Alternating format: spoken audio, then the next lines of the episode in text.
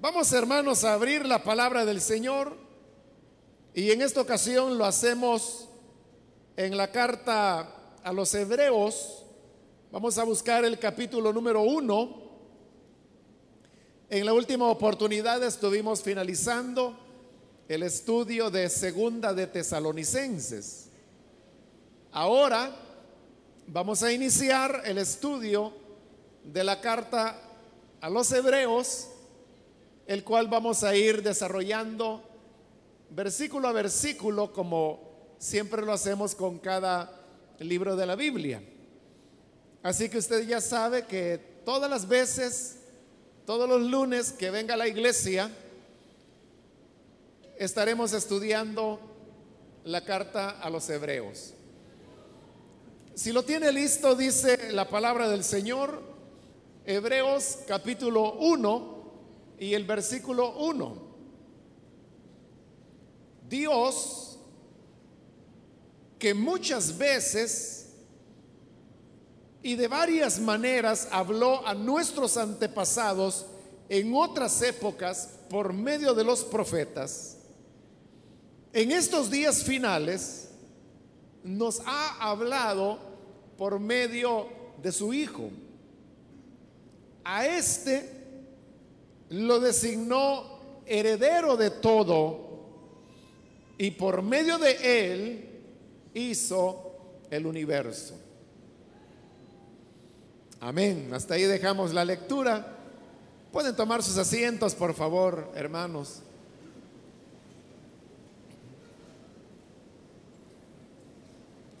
Siempre que iniciamos el estudio de un libro de la Biblia, lo hacemos dando una pequeña introducción sobre las generalidades de ese libro para luego poder ir ya en el estudio versículo a versículo.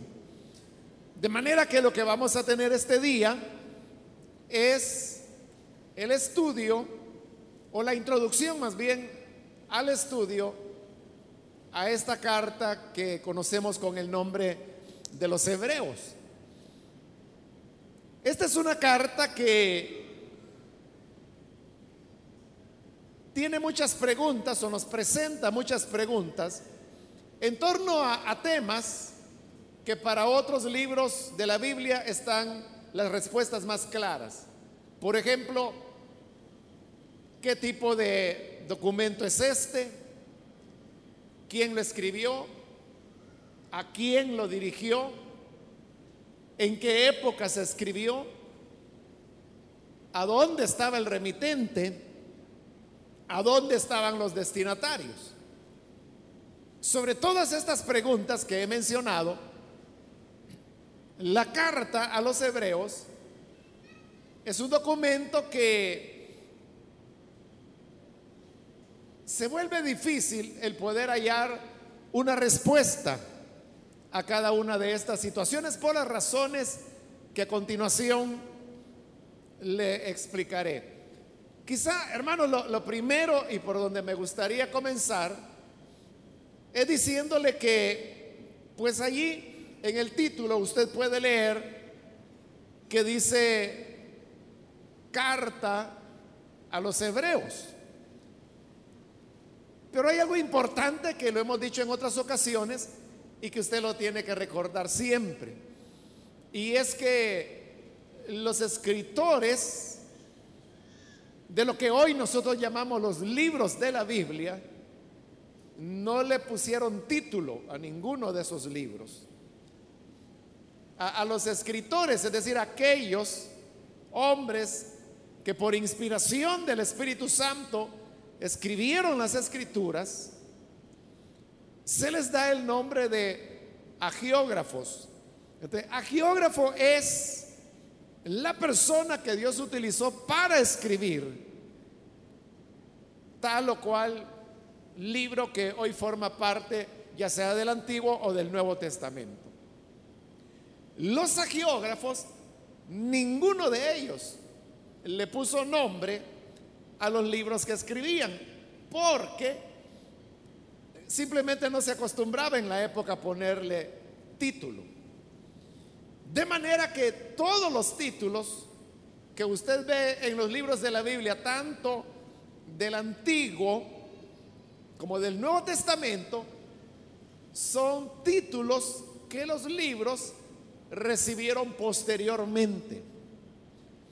En el caso de los libros del Nuevo Testamento, aproximadamente les tomó entre unos 100 a 150 años colocarle título a los libros.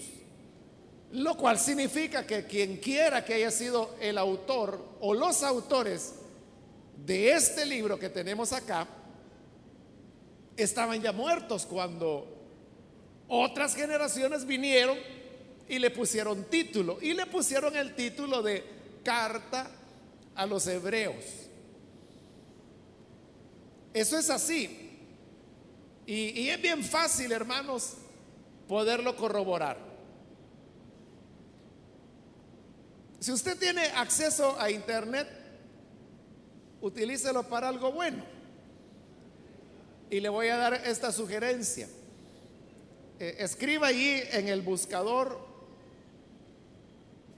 Codex Sinaiticus, es decir, Codex con X al final, Codex. Y luego la otra palabra es Sinaiticus, que viene de Sinaí, ¿verdad? Pero como está en latín, es Sinaiticus, así como lo oye. Codex con X, Sinaiticus. Y entonces usted va a encontrar una de las más grandes maravillas que el Internet puede llevar hasta su casa y que antes era un privilegio de unos pocos, unas pocas personas. Y es que ahí en la pantalla le va a aparecer el código sinaítico. Y el código sinaítico es la colección más antigua, completa, que se tiene de los libros de la Biblia. Y usted puede ir página por página, página por página. Obviamente, ¿verdad? Lo que es Antiguo Testamento está en hebreo y lo que está lo que es Nuevo Testamento está en griego. Entonces, si usted quiere leer el código sinaítico, pues tiene que aprender esos dos idiomas. Pero no es eso lo que yo le quiero decir. Lo que le quiero decir es que ahí hay un índice donde usted puede ir buscando cada uno de los libros. Y lo invito a hacer esto. Por ejemplo, donde dice Génesis, dele clic ahí y le va a aparecer la primera página del libro de Génesis. Como es Antiguo Testamento, estará en hebreo. Pero note esto, no tiene título. Ponga Éxodo y le aparecerá eso y verá que no tiene título. Ponga Levítico y aparecerá la primera página de Levítico, pero verá que no tiene título. Y así usted puede pasar al Nuevo Testamento y se va a dar cuenta que no tenían título. Sí hay algunas excepciones en el Códex Sinaítico, o para decirlo en español, el Código Sinaítico. Sí hay algunas excepciones de algunos, la minoría que sí tienen título pero lo tienen porque recuérdese que el código sinaítico es una colección de diversos manuscritos. Unos eran más antiguos y otros menos antiguos. Los que tienen título son los menos antiguos. Pero recuerde, acabo de decirle, que la mayoría no tiene título. Haga la prueba. Entonces no, no me crea a mí haga la prueba, vaya usted mismo y consulte una de las fuentes más antiguas que el ser humano tiene de la Biblia completa. Y ahí se va a dar cuenta, no tenían título. El título es algo que se lo pusieron en el caso de los libros del Nuevo Testamento. O hablemos específicamente del caso de Hebreos. Es un título que se le pusieron más o menos unos 150 años después que el libro había sido escrito. Ah, ¿Por qué le estoy explicando todo esto? Porque en el título ahí dice carta a los hebreos.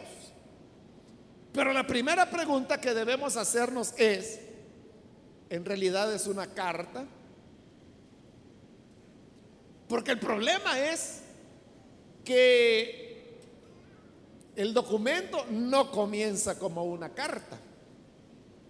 No tiene ninguna característica de carta al principio. Y a lo largo de todo él tampoco parece carta. Es hasta el final, en el capítulo 13, donde sí termina como que si fuese una carta. Pero hay algo interesante. Y es que todas esas características de carta aparecen solo en el capítulo 13 de Hebreos, que es el último. Si usted le quitara ese capítulo 13, se va a dar cuenta que todo este documento que le llamamos carta, porque así le pusieron en el título a saber quién, y los títulos ya no fueron inspirados por el Espíritu resulta que no tiene nada de carta. Y no solo eso, sino que en el capítulo 13 que le dije que, o sea, da la impresión que el documento que se escribió no era una carta y que tenía 12 capítulos, aunque la división en capítulos y versículos es todavía más posterior al título. Pero da la impresión que Hebreos terminaba donde hoy termina el capítulo 12. Y el 13 es como algo que le añadieron posteriormente, donde ya iban saludos y características de carta. Pero es interesante que en ese 13, en ese capítulo probablemente añadido, lo cual no significa que no sea inspirado. Simplemente significa que se le añadió después cuando se iba a enviar. Se dice, refiriéndose al documento, que se trata de una exhortación. Y sabe que era a lo que en el siglo primero y segundo la iglesia le llamaba exhortación. Era a lo que hoy nosotros le llamamos una predicación o un sermón. Da la impresión que Hebreos no era una carta, no tiene ninguna característica de carta excepto el capítulo final y más bien los versículos finales, que como le digo da la impresión de que se añadió después. Si usted quisiera saber, bueno, cómo eran las predicaciones de la iglesia primitiva, aquí tendríamos una. Esta es una predicación completa que va de principio a fin. Que hoy nosotros le llamamos hebreos. Y que le llamamos carta porque a alguien se le ocurrió 150 años después de haber sido escrita ponerle el título de carta. ¿Y cómo predicaba la iglesia primitiva? Pues lo sorprendente, hermanos, es que ellos predicaban y enseñaban igual que como yo lo estoy haciendo en este momento. Es decir, tomar un pasaje de la Biblia y comenzar a explicar lo que ese pasaje significa. Claro, Hebreos es un documento que no se basa en un solo pasaje de la Biblia, sino que son muchos pasajes. Fundamentalmente son citas de salmos pero también hay citas del profeta Jeremías, pero fundamentalmente de salmos. Entonces, es tomar un pasaje de la escritura que había en esa época, que era el Antiguo Testamento, y comenzar a explicarlo, es decir, exactamente lo mismo que estoy haciendo hoy. Entonces, más bien parece que Hebreos fue un sermón que iba a ser predicado o que fue predicado. y que alguien vio que era como útil para una situación que se estaba viviendo en alguna iglesia o grupos de iglesias. Y entonces le añadieron el capítulo 13, donde van los saludos, elementos más locales, y termina como carta y lo enviaron. Y así es como el documento quedó en las escrituras y lo tenemos hoy con nosotros. Entonces, aunque se llama carta, todo apunta a que no fue escrito como carta. Bien, el segundo elemento que podemos preguntarnos es, ¿quién es el autor? ¿Quién escribió la carta a los hebreos? La respuesta es, no se sabe. No se sabe quién escribió la carta a los hebreos. Porque es una carta anónima. Pero anónima en el sentido que no se dice quién sea el autor. Ni de manera directa, ni de manera pseudográfica. No se dice nada. Como no se dice nada, a lo largo de la historia ha habido muchas opiniones. Algunos han dicho que la carta fue escrita por Bernabé. Otros han dicho que fue Pablo quien la escribió. Otros que fue Lucas. Otros han dicho que fue Clemente. Otros que fue Silas.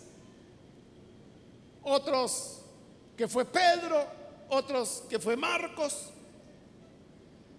En fin, la cantidad de nombres que se han mencionado es tan amplia como amplia es la imaginación humana. Pero en realidad no se sabe quién la escribió. Y vea que esto es bien interesante, que para el siglo segundo ya la iglesia reconocía hebreos como un documento inspirado por Dios. Es decir, lo reconocía como escritura. Pero mire qué interesante. Durante todo el siglo segundo y tercero, la iglesia sostuvo que Hebreos fue una carta o un libro escrito por Bernabé.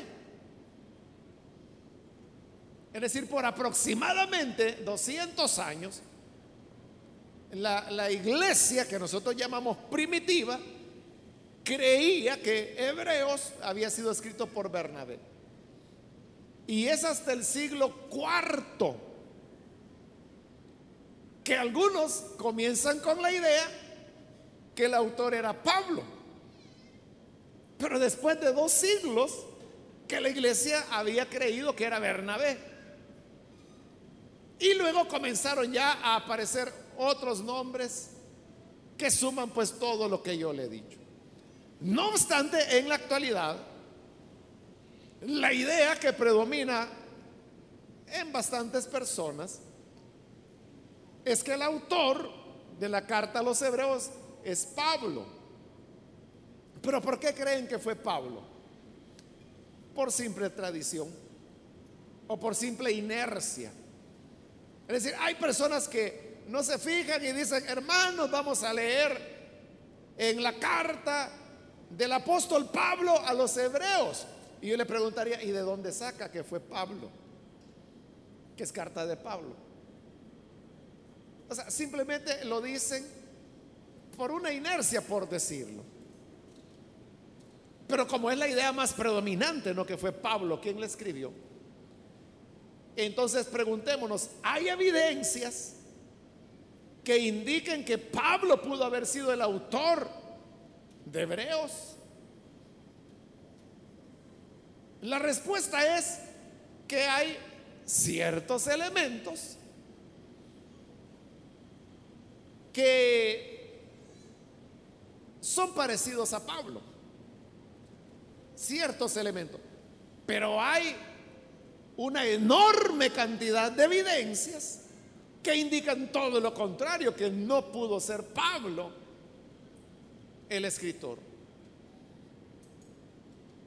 Y podemos comenzar con detalles como por ejemplo que usted los puede ver leyendo cuidadosamente la escritura. Si usted lee las cartas de Pablo, se dará cuenta que para Pablo un elemento fundamental del cristianismo era la resurrección de Jesús. Pablo no hacía tanto énfasis en la muerte de Jesús como en su resurrección. Y cuando Pablo hablaba de la muerte de Jesús, siempre la ligaba con la resurrección. Para Pablo el tema de la resurrección era central. Pero sucede que Hebreos es lo contrario. El énfasis es la muerte de Jesús. Y el tema de la resurrección no aparece en Hebreos. Se menciona una única vez que es al final en el capítulo 13, donde dice que el Dios que resucitó a Jesucristo les dé paz. Solo para eso, como parte de un saludo. Pero como enseñanza, como doctrina, no aparece en todo Hebreos. No, esa no es la teología de Pablo. Pero no solo está eso, está también el tema de la ley. Para Pablo, siempre que él hablaba de la ley, él se estaba refiriendo a las normas morales de la ley. Y Hebreos nunca utiliza la palabra ley para referirse a las normas morales, sino que siempre se refiere a las ceremonias o a los aspectos litúrgicos de la ley. Otra vez es una teología diferente. Pero hay otro elemento más, el tema de la fe. Para Pablo, en todas sus cartas, la fe, Pablo la veía como la consumación o el cumplimiento de las promesas de Dios. Es decir, era fe en promesas realizadas. Pero en Hebreos el concepto de fe es hacia el futuro, promesas que están por realizarse. Entonces vea, no solo es diferente la teología de Pablo a la teología de Hebreos, es opuesta. O sea, no opuesta en el sentido de que sean dos cristianismos, sino que opuesta en el enfoque, así como le acabo de decir. Para Pablo, el concepto de fe es promesas cumplidas. Para Hebreo es promesas por cumplir. Las dos cosas son aspectos del cristianismo. Pero Pablo nunca habló de ese sentido futuro de la fe, que es como lo enfrenta Hebreos. Entonces, teológicamente, vemos que no es Pablo el que lo escribe, porque Pablo no escribía de esa manera. Pero hay otros elementos que estos ya los que le acabo de decir se notan si usted lee con cuidado las cartas de Pablo y luego lee Hebreos. Va a ver la diferencia. Las diferencias que le he mencionado. Pero hay otras que ya se requiere más conocimiento, como por ejemplo tener acceso a Hebreos, pero en el idioma en que fue escrito, es decir, en griego. Y si usted hace eso, va a encontrar algo. Y es que, bueno, Hebreos tiene un griego fino. O sea, quien escribió Hebreos era excelente en el manejo del griego. Por eso es que algunos creen que fue Lucas, porque las obras de Lucas, el Evangelio y los Hechos, es un excelente, un excelente manejo del griego. Pablo no es que no manejara bien el griego, lo que pasa es que Pablo escribía como hablaba. O sea, da la impresión, bueno, no la impresión así era, ¿verdad? Que Pablo simplemente estaba hablando, dictando, y había un secretario que lo que Pablo decía, así espontáneamente, él lo iba escribiendo. Así se hicieron las cartas de Pablo. Por eso es que las cartas de Pablo son como muy espontáneas, algunas veces no muy ordenadas. Pero Hebreos es una carta o un documento muy bien elaborado,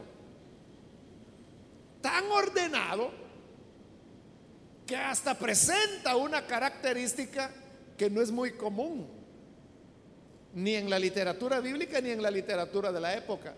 Y es lo que se llama la aliteración. Aliteración.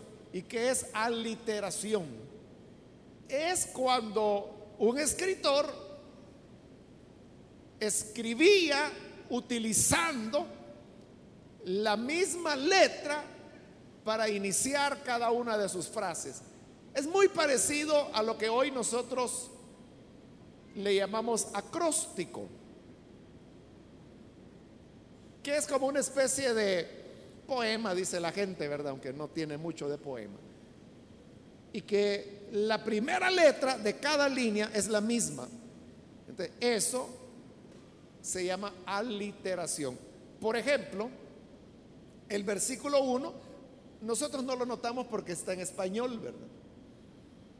Pero si lo tuviéramos en griego, usted podría ver que solamente en el versículo 1, la letra pi, que es una letra griega, que tiene el sonido de la P nuestra, la letra pi aparece cinco veces en el versículo 1.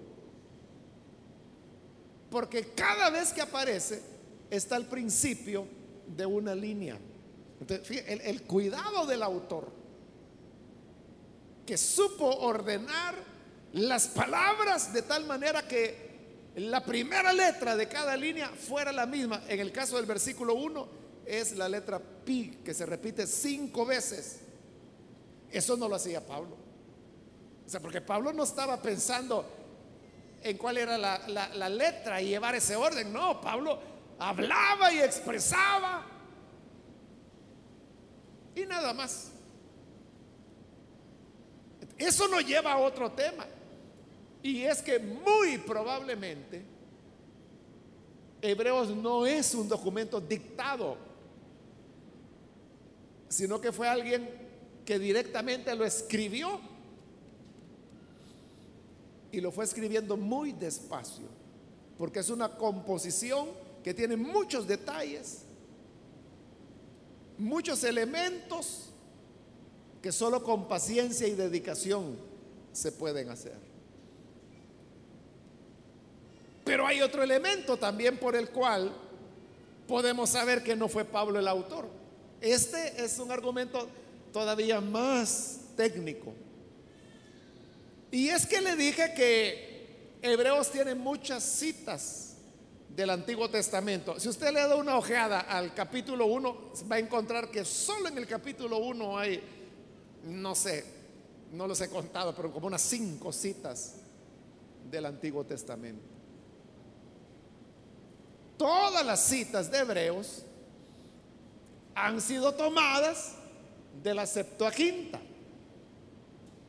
La Septuaginta fue la traducción de las escrituras del Antiguo Testamento que eran en hebreo traducidas al griego. Jesús citó la Septuaginta, los apóstoles citaron la Septuaginta, en hebreo se está citando la Septuaginta. Pero, aquí viene el detalle, es que hay ciertas citas del Antiguo Testamento que no dice exactamente como lo dice la Septuaginta.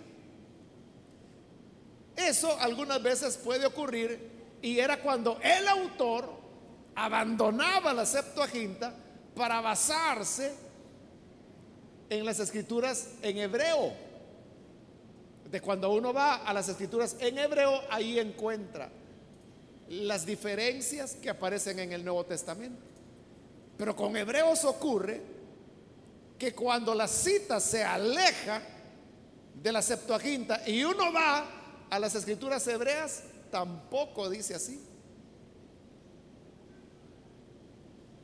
Entonces la pregunta es, si no lo dice la Septuaginta así, o sea, siempre que ocurre eso en el Nuevo Testamento es porque se van a, a los textos en hebreos. Pero en hebreos, cuando uno va al texto, en el hebreo tampoco dice así. eso ha llevado a muchos a pensar que el autor conocía el griego y ya le dije que lo conocía muy bien y lo escribía muy bien. Pero por la razón que le estoy explicando, aparentemente no conocía el hebreo. Porque cuando se pierde de la Septuaginta, no acude a las escrituras en hebreo. Y eso ha llevado a muchos a pensar que entonces el escritor no sabía, no manejaba el hebreo. Ese no podía ser Pablo. Porque usted sabe que Pablo hablaba el hebreo y el griego también como el arameo. O sea, Pablo era políglota, él conocía varios idiomas, entre ellos el hebreo. El mismo libro de los Hechos dice que cuando él habló en Jerusalén, que ya lo habían capturado los soldados romanos, él pidió hablar y como la gente no se callaba, él comenzó a hablarles en hebreo y cuando los israelitas oyeron que les estaba hablando en hebreo, bajaron la voz. Porque muy pocas personas podían usar el hebreo y Pablo podía. Pero le estoy diciendo, el autor de los hebreos, no. Por todas esas evidencias, podemos decir con bastante seguridad que no es Pablo el autor de los hebreos. Ahora, como no sabemos quién fue, ahí es donde se abre la puerta para que haya muchas opiniones, que fue fulano, que fue Mengano, que fue Silas, que fue Bernabé, etc. Pero realmente saber a ciencia cierta, probablemente nunca lo vamos a saber. Pero además hay otra posibilidad, y acuérdese que casi todos los libros de la Biblia, la mayoría, son obras colectivas. Es decir, no la hizo una sola persona. Es posible que Hebreos también sea un documento, un sermón que fue preparado por varias personas. Pero lo que sí es evidente es que haya sido una o varias personas. Era alguien, primero, que tenía un dominio de las escrituras del Antiguo Testamento profundo. Segundo, que era una persona muy brillante. Tercero, que sabía manejar muy bien el griego y escribirlo. Y cuarto, que tenía una capacidad de razonamiento muy aguda.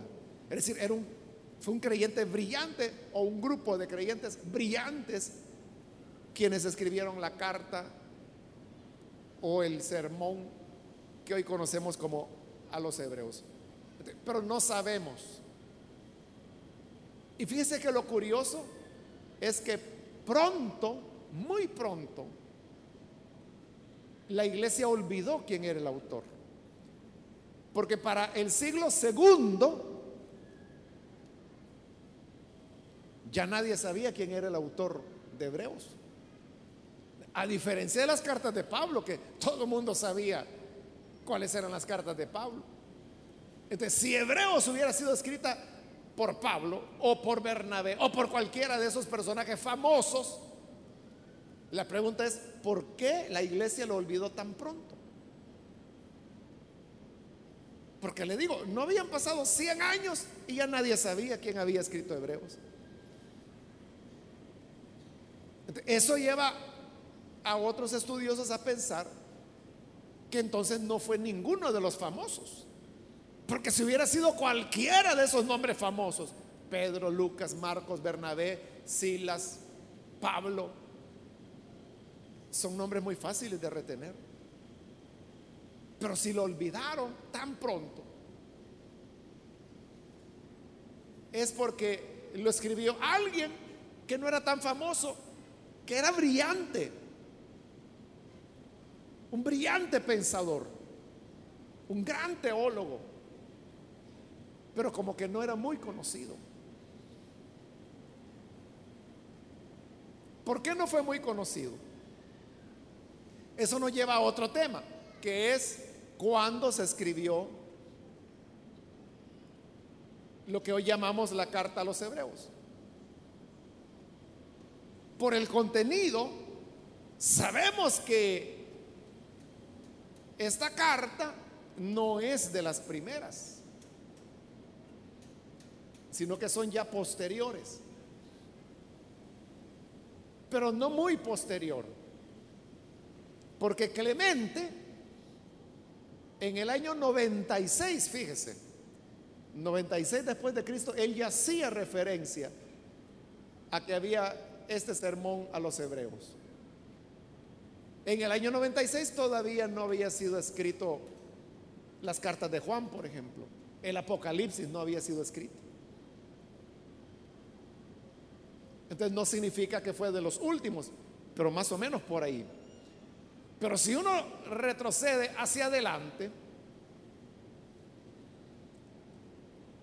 uno encuentra que aquí hay ya un pensamiento totalmente completo, una claridad total, que una cosa era el cristianismo y otra cosa era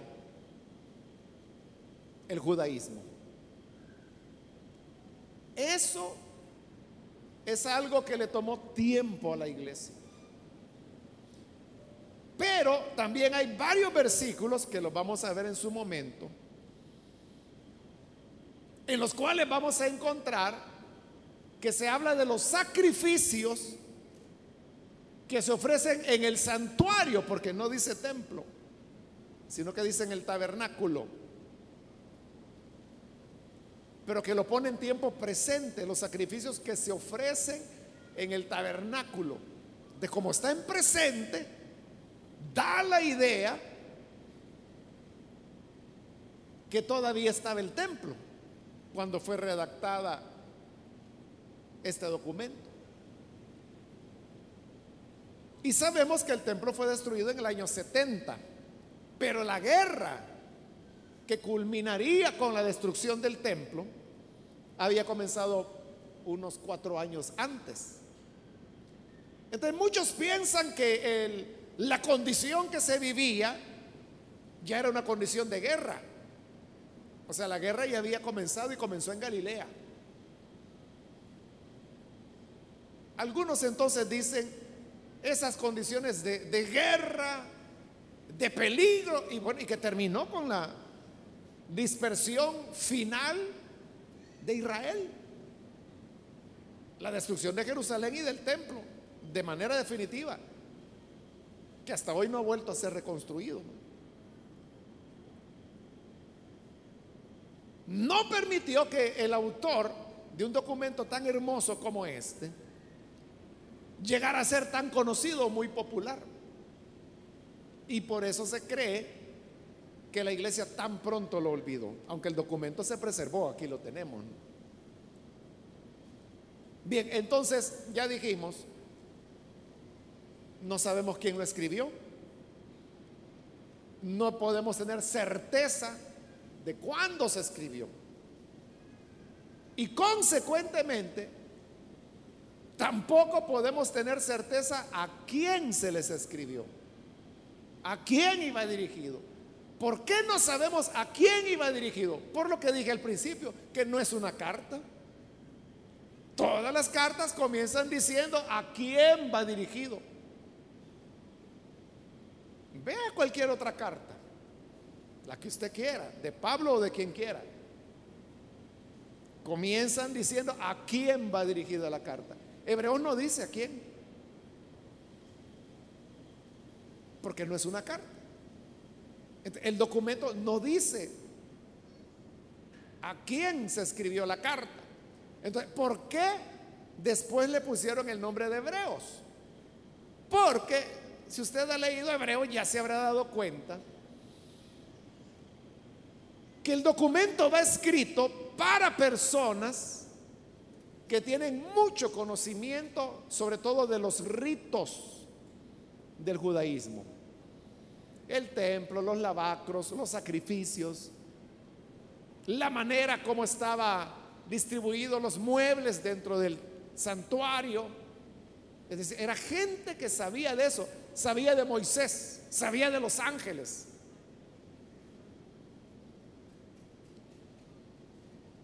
Entonces, ¿y quién era el pueblo que sabía todo eso? Los israelitas. Y los israelitas son hebreos, por eso le pusieron carta, sin ser carta, a los hebreos, sin que el documento diga que va dirigido a los hebreos. Pero esas son las razones por las cuales se les puso así. Ahora, si no sabemos quién la escribió y a quién iba dirigida, eso nos lleva a otro problema. Y es cómo saber de dónde se escribió. O sea, a dónde estaba él o los remitentes. Y a dónde estaban los destinatarios. No lo podemos saber tampoco. En el capítulo 13 habla que los hermanos de Italia los saludan, pero eso no ayuda mucho, porque ya dijimos que hay bastante evidencia que el capítulo 13 es algo que se escribió posteriormente, no como parte del documento. Y por otro lado, aunque fuese parte del documento, El que haya sido escrito desde Italia no significaba que la persona residía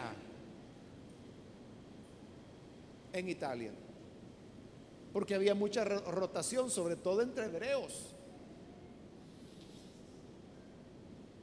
Y en relación a hacia dónde iba dirigido, no se sabe, solo se sabe lo siguiente. Y lo vamos a ver cuando ya veamos el texto que había una iglesia que no se sabe cuál era.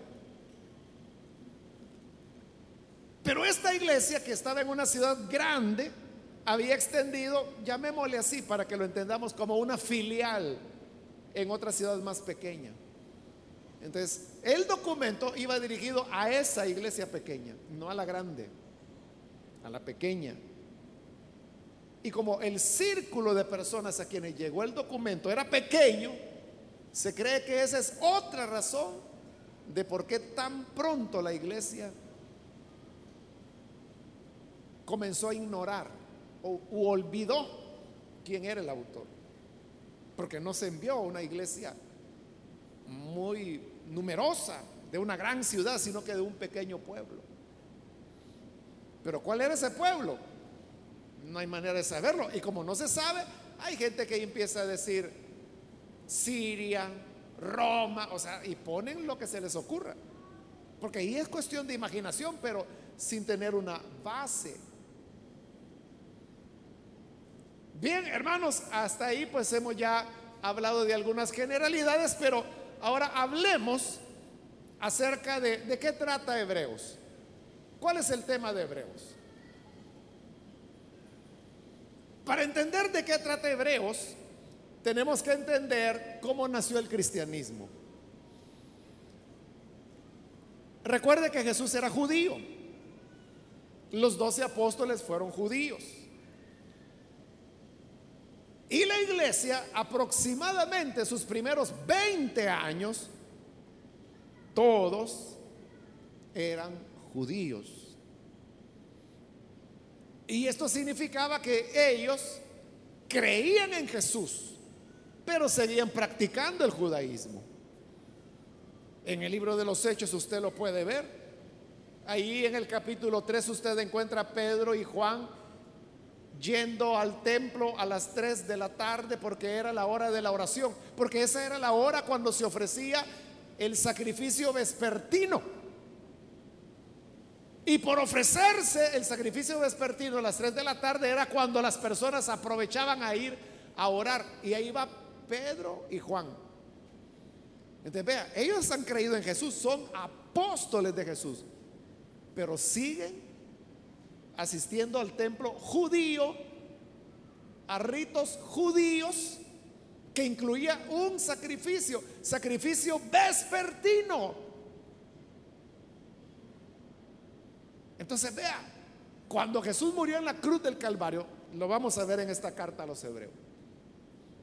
Dice que cuando Jesús murió en la cruz del Calvario, Él ofreció un sacrificio de una vez y para siempre, que no necesita ser repetido.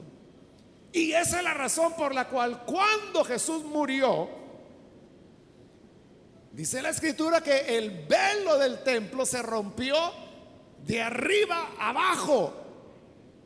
Usted no sabe bien eso. ¿De qué significaba la rotura del templo?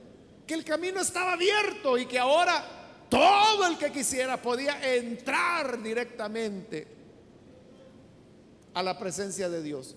¿Y cómo se entraba antes? Por sacrificios.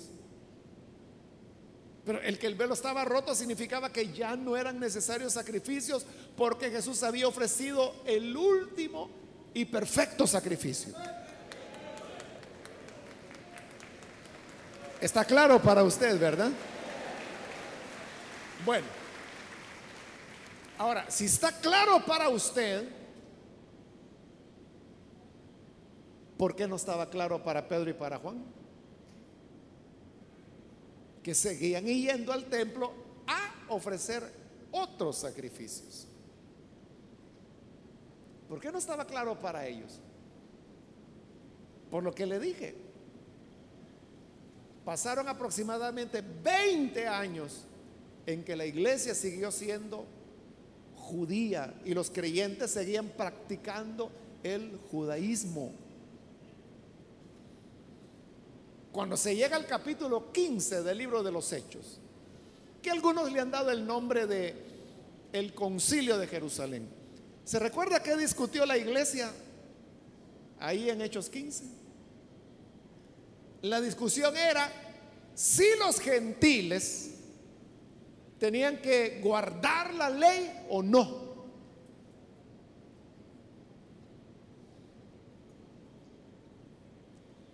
Porque vea, los gentiles no podían ser judíos porque eran gentiles. O sea, el ser gentil o, ser judío es algo de nacimiento, es una nacionalidad. El que nacía gentil era gentil. ¿Y qué podía ser un gentil que simpatizaba con el Dios de Israel? No podía hacerse judío porque era gentil. Entonces lo que hacía ese gentil es que se convertía en un prosélito, es decir, como un discípulo del judaísmo. Pero él tenía limitaciones, que no le daba todos los derechos que un judío sí podía tener. Pero para ser prosélito, la persona tenía que circuncidarse y tenía que guardar la ley. Eso es lo que se está discutiendo en Hechos 15. Porque muchos gentiles habían creído. Entonces, había una parte que decían, todos los gentiles deben guardar la ley para que puedan ser salvos. Y Pablo y su compañía decía, ¿para qué Pedro también estaba ahí. ¿Para qué? Les vamos a imponer el yugo de la ley si ni nosotros los judíos le hemos guardado. ¿Para qué le vamos a poner límites cuando el Espíritu Santo los bautizó a ellos igual que nos bautizó a nosotros? Y sin obras de la ley, por la gracia. Allí acordaron que no había que obligar al gentil a guardar la ley. que bastaba con la fe en Jesús. Ese fue el acuerdo. Pero ese acuerdo, hermanos, hubo gente que no estuvo de acuerdo. Y por eso es que Pablo después, su gran pelea va a ser con lo que él llama los judaizantes, que eran cristianos que no habían salido del judaísmo, pero querían obligar a los gentiles a que guardaran el judaísmo. Por eso se le llamaba judaizantes. ¿Y sabe quiénes eran los judaizantes? A veces nosotros los relacionamos con los fariseos. Ahí los fariseos no tienen ninguna vela en eso. ¿Sabe quiénes eran los, los judaizantes? Los cristianos de la iglesia de Jerusalén. La iglesia de Jerusalén en la cual Santiago era el cabecía. Ellos eran los judaizantes. Por eso es que cuando Pablo llega al final del libro de los Hechos a querer predicar a Jerusalén, Santiago le dice, bienvenido Pablo, pero un momento. Debes entender que aquí en Jerusalén muchos han creído y todos son celosos de la ley. Eran los judaizantes seguían circuncidándose. Y esa es la gran batalla que Pablo va a tener hasta el final de sus días. Entonces, ¿cuál es el propósito de la carta o el sermón a los hebreos? El documento le voy a llamar yo. El propósito es que va dirigido a creyentes, pero que han sido practicantes, están todavía dentro del judaísmo. Y el documento los invita a salirse del judaísmo.